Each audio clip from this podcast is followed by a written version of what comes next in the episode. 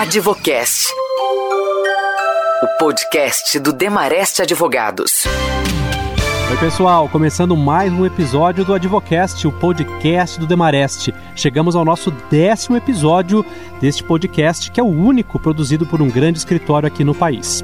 A continuidade do negócio familiar pelas novas gerações não é algo simples, como se conclui na prática. As pesquisas mais recentes mostram que apenas 30% das empresas familiares chegam à segunda geração e somente 5% chegam à terceira.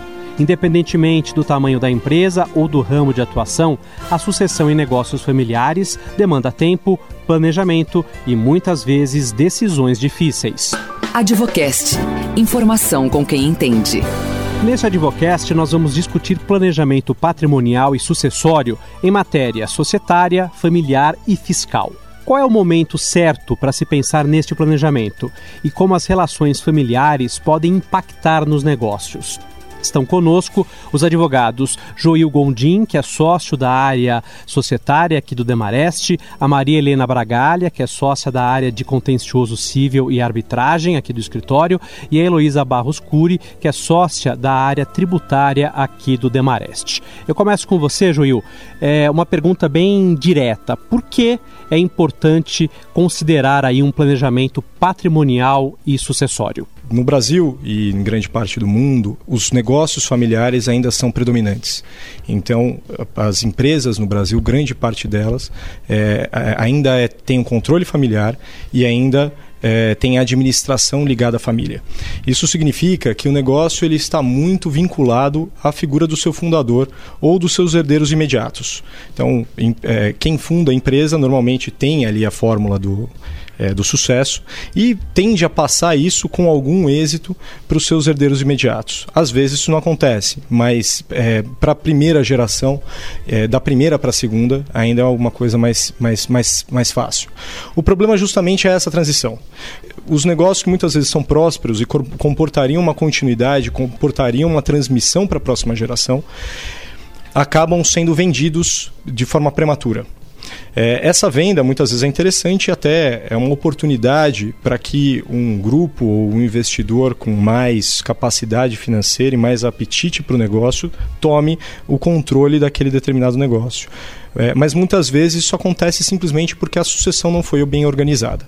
Então, quando é, um, um dos principais aspectos é, e um dos principais motivadores de se fazer um planejamento patrimonial e sucessório é justamente preparar o negócio, preparar as pessoas que estão à frente do negócio para que essa transição seja bem feita. Eu queria que voltar um pouquinho no que o Júlio está falando, Melena, sobre é, essa visão das famílias. Né? Quer dizer, a gente tem uma mudança até no, no conceito das famílias, no entendimento das relações é, familiares. Eu queria que você falasse um pouco sobre esse impacto de como a família decide fazer essa sucessão, quanto isso pode até atrapalhar essa questão de querer fazer a sucessão. Eu queria que você contasse um pouco sobre isso isso. No tocante à família, eu acho que ela é um dos pilares bem é, é, essenciais para que o planejamento dê certo. E a questão envolvendo a, a família, ela passa, ao meu ver, por algumas dificuldades. A primeira é que normalmente os fundadores das empresas e as pessoas que estão à frente dos negócios acham que nada vai acontecer com eles. E mais do que isso, uh, tendem a achar também que são insubstituíveis. Então, que eles é que montaram um negócio uh, com sabedoria e aquele negócio funciona de uma maneira adequada. Então, na versão, na imagem deles, ninguém seria uh, capaz o, o, o suficiente para assumir o manche aí daquela empresa. Então, para mim, acho que esse é um dos pontos mais importantes e a mudança de mindset nesse aspecto ele é fundamental. Uh, o segundo ponto é que a maior parte das questões que envolvem a família, elas não são tratadas de maneira muito profissional. É sempre um ouvir dizer. Então é o, é o amigo que falou que passou por uma experiência e que se saiu da experiência de uma determinada maneira, é uma conversa de corredor com um advogado, uma pergunta que na verdade é uma pergunta feita pela metade, e aí com base nessas experiências de terceiros e com base em informações desconectadas, as decisões acabam sendo tomadas dentro dessa questão do planejamento sucessório. É, a nossa atividade aqui passa por um diagnóstico que significa conversas é, muito profundas em relação às pessoas envolvidas para entender a dinâmica familiar. E por vezes a gente entende, até pelas dificuldades existentes entre essas relações, que nem sempre o 100% é possível ser feito. Então a gente começa a trabalhar e fazer ajustes na forma de administração, ou até mesmo testamento, doações, é, para auxiliar é, essa estruturação, mas nem sempre a gente faz tudo que inicialmente estava previsto. Por quê? Porque tem, existem as relações pessoais que não podem ser simplesmente desconsideradas. Então, acho que é um equilíbrio importante que a gente tem que ter, é, mas a dica que eu dou é que é importante, sim, é, ir a fundo nessas questões. Hoje temos famílias formadas de diferentes maneiras, a legislação, embora não esteja 100% atualizada, a jurisprudência já enxerga isso e dá tratos à bola em relação a todas essas questões. Então, não pensem, né, acho que os ouvintes, que não é porque não existe uma legislação que a questão não vai ser disciplinada. Daí a, a, a importância, então, dos advogados que entendem de família e, sobretudo, do negócio da pessoa e das relações familiares estejam pre presentes para poder eh, tomar as melhores decisões nesse tocante. Demareste Advogados, a informação que interessa. Luiz, eu queria que você falasse um pouco, você trouxe até esses números aqui sobre a questão é, da sucessão nas empresas. Né? A gente tem um número é, mundial é, que está em torno de 12% das empresas familiares chegando à terceira geração e no Brasil é, apenas 30% chegam à segunda geração, 5% apenas à terceira, à terceira geração. Eu queria que você falasse um pouco desses números e por que é, é, essa sucessão é tão, esse patamar é tão baixo de sucessão. E eu acho que, antes de começar a falar, eu acho que é um dado muito importante para qualquer matriarca ou patriarca que tenha montado o negócio, ter em mente para indagar o porquê disso e, e pensar o porquê. Primeira coisa é a não segregação entre as questões familiares e a questão eh, patrimonial negocial. Porque você, se você conseguir dividir os assuntos familiares dos assuntos eh, profissionais, já começa a ter uma diferença como você vai encarar as coisas.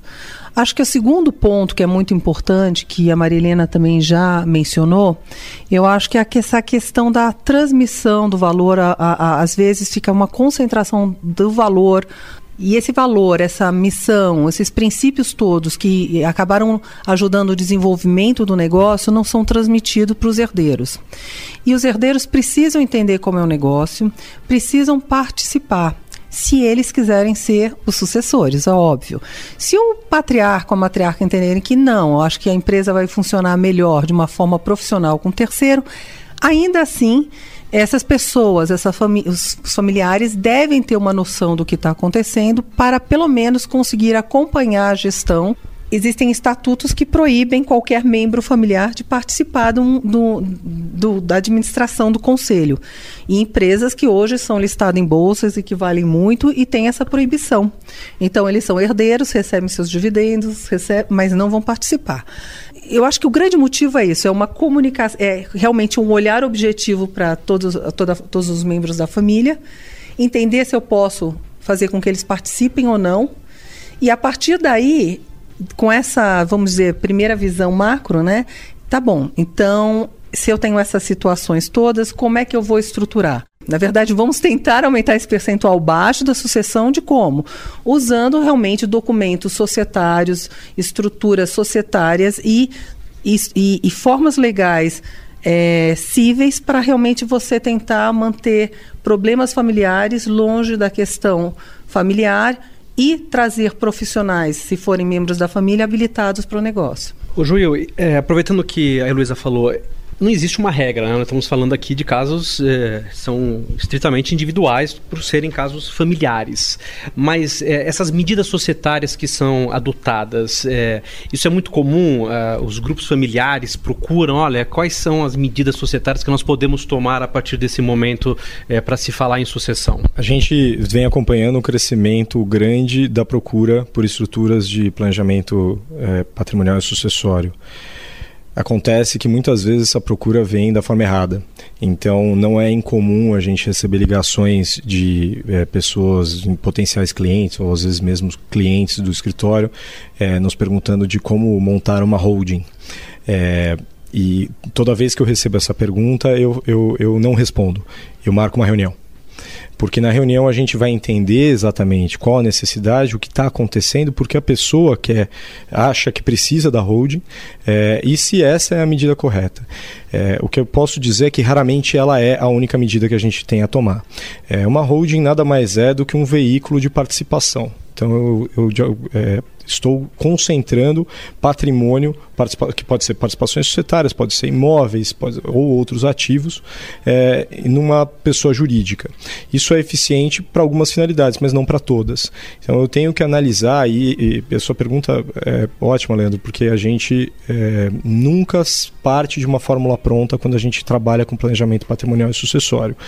É, a gente a primeira fase do nosso trabalho, como a gente falou desde o início, é a fase da conversa, a fase de ganhar confiança e a fase de ouvir. E a gente ouve bastante para entender a, todo o problema, se é que existe um problema ou simplesmente um plano, é, e aí propor as medidas adequadas. Raramente aquilo, a, a estrutura que a gente usa para uma família, para um patrimônio, ela é replicada ipsis literis para outra família. É claro que existem instrumentos são comuns, mas a forma de implementar esses instrumentos, os momentos em que eles são implementados, é, enfim, a composição da, da estrutura que a gente propõe depende do caso concreto. É absolutamente tailor-made. A gente não consegue é, partir de uma fórmula pronta, partir de algo é, anterior a essa conversa é, para sugerir para a família. Continue ouvindo Advocast. Marilena, caso é, de patriarcas querendo deixar para os herdeiros a administração da, das empresas e os herdeiros não querendo, isso é, vem se configurando até por, por questões dessas novas famílias ou que não têm o interesse em querer administrar. É, isso faz parte também dessa, é, de, desse novo conceito que está tendo aí de, de, sucessão patrimonial?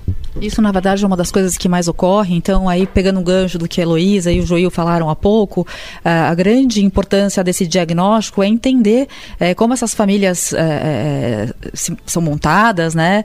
É, os participantes, a, a a figura de cada um deles para que o próprio patriarca ou a matriarca saiba se ela vai contar com a administração de um dos herdeiros ou se eventualmente ela vai ter que profissionalizar isso. Agora, também sob o ponto de vista de família, eu queria trazer aqui um, um dado interessante. É, como acontece na parte societária, que às vezes as pessoas vêm com um pacote pronto, né, e o Joil precisa, obviamente, é, desmistificar e tentar mostrar que não existe né, um, uma estrutura que seja idêntica e que valha para todos. Um erro muito comum que acontece em direito de família, as pessoas acharem que pelo fato de elas estarem casadas com o regime da separação total de bens, uh, isso vai impedir que a, a, mulher ou o marido eh, sejam herdeiros e participem aí eh, de parte da empresa no futuro. Essa é uma grande é um grande erro, porque o regime de bens, na verdade, ele trabalha para eh, resolver questões durante a vida. Na morte, existem as regras de sucessão. E as regras de sucessão é que têm que ser aplicadas. Então, mesmo nos casos de separação de bens convencional, uh, o cônjuge ele é herdeiro. Então, ele, assim como os demais herdeiros, vão participar é, da herança e aí existindo uma sociedade das cotas dessa sociedade. Então, é muito importante essa informação. Eu vejo claramente nas conversas que a gente tem com os clientes que esse é um dos maiores pontos uh, de desconhecimento e que faz toda a diferença na hora de entender como vai funcionar a sucessão. É, eu acho que primeiro o herdeiro tem, não tem obrigação de gostar do que o, o pai ou a mãe criaram. É óbvio que é uma tristeza para o seu pai e para sua mãe, mas é, acho que tem que ser muito autêntico. Eu acho que quando a pessoa não quer continuar o negócio, é, eu acho que são soluções que tendem a ser é, mais práticas e com menos conflitos, se for um desejo de todos os herdeiros. Porque vai se buscar alguém para comprar a empresa, provavelmente. Se tiver um bom assessor financeiro, um assessor de negócios, eu acho que vai até tranquilamente. Eu acho que a situação, na verdade, mais delicada é quando todos os herdeiros querem mandar no, no negócio. E aí tem interesses ou visões diferentes, e aí é que a gente vê uma grande dificuldade. E você vê conflitos é, conflitos que, quando a pessoa foi desenhar a estrutura, não imaginou que poderiam acontecer e acabam criando entraves e isso acaba afetando o negócio, o que é muito complicado. Assim, o dia a dia do negócio pode ter uma briga que de repente está o herdeiro um, depois vem o herdeiro dois, eu vou chamar assim, e tem visões diferentes e é uma briga para assumir a direção e se tomam caminhos diferentes. Aqui que eu acho que é muito complicado e aqui que eu acho que é o ponto mais importante que um fundador tem que ser é, bem objetivo, tirar todo o amor, carinho, admiração, diferenças dos seus herdeiros e olhar o que, que eu posso fazer para minha empresa continuar efetivamente viva após um, o meu falecimento. Quem que vai herdar? Ou eu vou fazer isso em vida? É, de verdade, eu acho que a pessoa tem que ter essa visão, enxergar como é a melhor forma de administrar isso, tentar dar regras que não travem tanto, mas que sejam é, pelo menos norteadoras de princípios básicos e realmente começar já a olhar e preparar o seu sucessor, seja um membro da família ou não, antes de acontecer o evento sucessão, né? Demareste Advogados. A questão da queria que vocês também falassem a questão da validação jurídica disso tudo que é feito, né? É, resolvido esses conflitos, como é que se amarra isso é, juridicamente para que se possa continuar na, nas próximas é, etapas e até nas próximas gerações, para que esse conflito não, não, não retorne, né? Para que, que se consiga, depois de tantos problemas, é, seguir com uma certa estabilidade, ou pelo menos com estabilidade mesmo. Leandro, eu não posso responder isso porque senão estou contando o segredo do nosso trabalho. E isso vai ficar disponível na internet. Mas, é, fora de brincadeira, é, o que a gente precisa é tomar cuidado com a implementação. Então, quando a gente faz a análise inicial e depois faz a estruturação, que a gente chamou de modelagem aqui, roubando um termo que é mais usado no direito administrativo, é, a gente é, estrutura todo um arcabouço jurídico e de instrumentos, de instrumentos societários para as empresas, de contratos é, às vezes eh, prevendo doações, é, prevendo transmissões patrimoniais entre os familiares, é, amarra tudo isso muito bem. Às vezes a gente é, tem um documento mãe, às vezes, às vezes a gente não tem. Esse documento mãe pode ser um acordo de acionistas, um acordo de sócios, um protocolo familiar, que é algo que tem cada vez mais se popularizado, que é um documento que não está ligado diretamente a uma sociedade, mas sim à própria estrutura familiar. a gente combina isso com os herdeiros e com os os próprios é, as pessoas que serão sucedidas e é, uma vez que isso está assinado e é bem entendido por todos, parte para a fase de implementação, que é a vivência, é o dia a dia efetivamente, e as pessoas vão ter que cumprir com aquilo. É, eu sempre brinco também quando a gente faz o nosso uh, quando a gente está trabalhando com, com operações de M&A é que o contrato ele está lá mas ninguém quer usar o contrato então, isso funciona da mesma forma para o planejamento patrimonial sucessório. É, você quer ter as regras, as regras elas precisam ser conhecidas. É, a última coisa que as pessoas querem é fazer aquilo valer, levar aquilo para uma, um, é, uma arbitragem ou mesmo para a justiça, é, para, enfim, entrar em conflito. É, quanto melhor amarrado estiver é, o, estiverem os conceitos na documentação e quanto melhor conhecidos forem esses conceitos pelas pessoas que vão é, cumpri-los, é, menor o risco de um conflito posterior, porque todo mundo já entra no jogo sabendo é, o que tem a perder e o que tem a ganhar. Eu acho que o conhecimento é importante, mas é, mais do que você dar as regras, é quase que uma construção é, de regras de convívio conjuntas. E pensando não só nos tempos atuais, tentar pensar um pouquinho mais para frente, porque o que a gente vem vivenciando nesses últimos anos são uma série de mudanças na economia, mudanças nas relações sociais, mudanças no comportamento cultural. Então, eu acho assim, todo mundo tem que ter conhecimento. E acho que o conceito que foi passado pelo Joe é importante. Ninguém quer usar, né? Mas a gente tem que saber, se a gente for brigar, como é que a gente vai brigar e o que, que eu vou levar, o que você vai levar porque isso não leva a nada, isso só faz todo mundo perder dinheiro. Então, o conceito é você fazer antes. É, e o ponto que eu agregaria em relação aos comentários do Joel e da Elo é que a gente está falando aqui de um organismo vivo, né? As relações, elas vão se mudando, elas é, se alteram ao longo dos anos. Aquilo que eh, eventualmente foi utilizado de base para aquela estruturação, ela pode no futuro se alterar. Então, a importância é, dos novos gestores, das pessoas que estão à frente das empresas, de tempos em tempos revisitarem. É, não vai ser uma coisa eterna, não é um trabalho eterno. É, então, a importância deles revisitarem e, se forem o caso, é, fazerem ajustes. Só que é muito mais fácil você trabalhar quando você já tem alguma coisa pronta, é, alguns combinados entre a família, do que você, na verdade, entrar e trocar o pneu quando o carro já está andando. Então, acho que, é, a, a, acho que estamos alinhados em todas as expectativas, mas deixando claro que mudanças poderão ocorrer ao longo do caminho e que demandarão revisões. Só queria fazer um complemento aqui, depois que a Maria Helena estava falando, acho que é importante. É, o que a gente percebe também é que quando a pessoa tem intenção de fazer um planejamento patrimonial e sucessório, é, as pessoas chegam com muita vontade que isso aconteça rapidamente. E eu acho que é importante também que se tenha uma expectativa real. E o tempo demora muito em função muito mais das relações familiares do que as relações profissionais. A estrutura, as ferramentas a gente pode até desenhar com uma certa rapidez, mas é, o convencimento primeiro para sentar, para fazer um documento é, é um tempo considerável. Então, ah, a pessoa vai viajar, agora não dá, não deixa quando voltar, porque se eu mandar por e-mail não vai ser bom. Ah, mas só volta daqui a um mês, tá bom.